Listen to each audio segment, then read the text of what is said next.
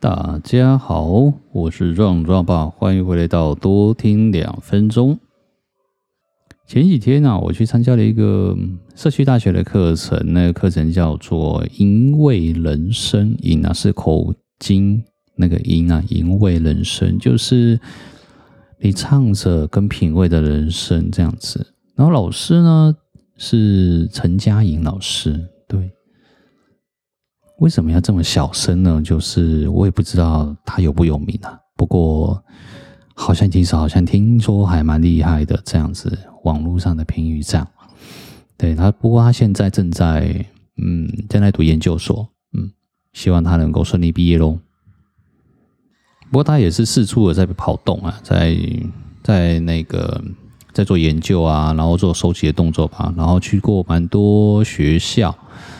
嗯，去帮忙这样子，嘿，就是像我们这种课程一样的教学这样子，它是图文、图跟文啊的一种教学方式，我觉得很有趣。上课的内容哦，上课内容就是他会讲一本书，然后这种故事、这种童话的那种小时候，他其实说说一件事情：我们长大了，然后但是我们缺少了想象力跟创造力，对。小朋友他还没长大，他是他拥有了想象力跟创造力，光看看到一件东西啊，他就会去联想到很多种不一样的不一样的东西出现。对他，而且他的想象力的空间真是天马行空，真的是没有限制。对，所以他这件事情告诉我们一件很重要。老师也跟我们讲说，其实我们现在成人了。然后可能都结婚生子了，求学了，在社会了。其实，在这种种种的状况下，其实我们缺少一件东西了，已经少了小时候的感觉。所以，我们现在是要找回小时候的那种童年的记忆，但童年的感觉出现。大家就翻开了一些书籍，会从里面这些书籍里面，然后挑几本书出来，然后后来他再去做一个。在做一个里面的一个文字上的叙说，这样子，它这种叙说并不会告诉你代表任何的东西，对，然后之后之后就我们就被告知说，哎，来，那我给你一个几个词汇，哦，就叫单字这样子，然后这些单字可能是开心的啊，金钱啊，死亡与死亡与恐惧啊，或者是希望啊。等等之类的，或是人生，还有一些生活哲学等等这种词汇，然后去画，画作几个方格这样子，画成九个方格，然后再从九个方格把这个词汇里面的东西，利利用你刚刚看到的一些图形，然后去把它描绘进去，对，描绘你现在的一个反应，这样，那。做这件事情有什么意义呢？对，其实他我们后来有一些就是同学嘛，一样九个方格，自己挑一个，然后自己上去，然后自己画，然后画完之后，然后同学再给一些意见，就说我们第一眼看到的看到的东西是什么，然后在这之前，在这之前要对于。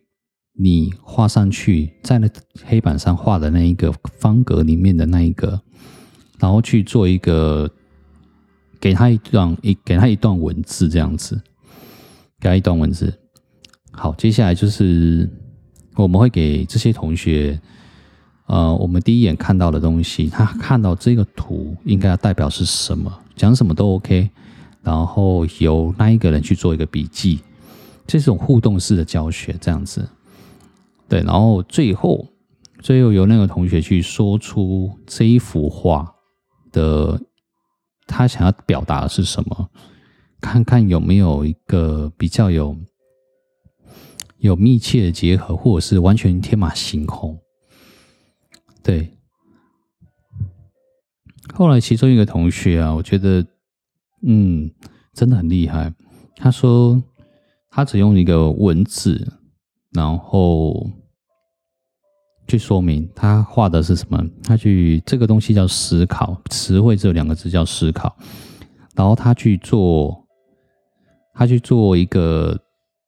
一个画图，就是一个很类似直角，然后他站在上面，然后看着下面，然后很多给给他一些回应，这样子。对，有人说高龙弹跳啊，有人说什么什么什么的，然后他也把它记录下来，然后直到他说出这句话的时候，我发现，嗯，对，很有趣。他说了一句，他说：“当你凝视着深渊，深渊也凝视着你。”这句话。后来我我老是去贴啊贴今天的一个分享的时候，才发现这是尼采所说出来的一句话，我觉得很有哲学。对，当你去凝视着深渊的时候，深渊也凝视着你，就是这种东西都是一体两面的。当你去思考这件事情的时候，这件事情也在思考你是不是很适合这个一种图语文的一个一个课程啊，让我们重新去学习，这种让我们去学习人生还有生活的哲学这样子。如果说小朋友啊，我们家壮壮如果长大了一些些，或者是家里没有一些小朋友的话，其实可以去看，或者甚至在求学期间，然后就是一些读书嘛，很喜欢在书本上绘画。那你在绘画的时候，其实可以去去看，对，其实先不用骂了，就是先看他画的是什么，然后他想要表达的是什么，也表达是他的内心的一个反应出来。对，甚至也给他说：“你要不要为了这个东西，这一幅画，然后说一句话，或者是给他一个，给他一个词，然后去表达出来。然后你可以了解小朋友现在目前的心中所想要的是什么，所想表达的是什么，增加增加一些互动的一些亲子关系啊，我觉得这真的很重要，因为小朋友的时间过了就过了。”嗯，我们的时间也是过了就过了，但是亲子的培养啊，如果你没有陪，就真的也过了。嗯，这是一件很非常有趣可以深思的一件事情啊。好了，我是壮壮爸，希望你们喜欢这一次的音频哦，我们下次见。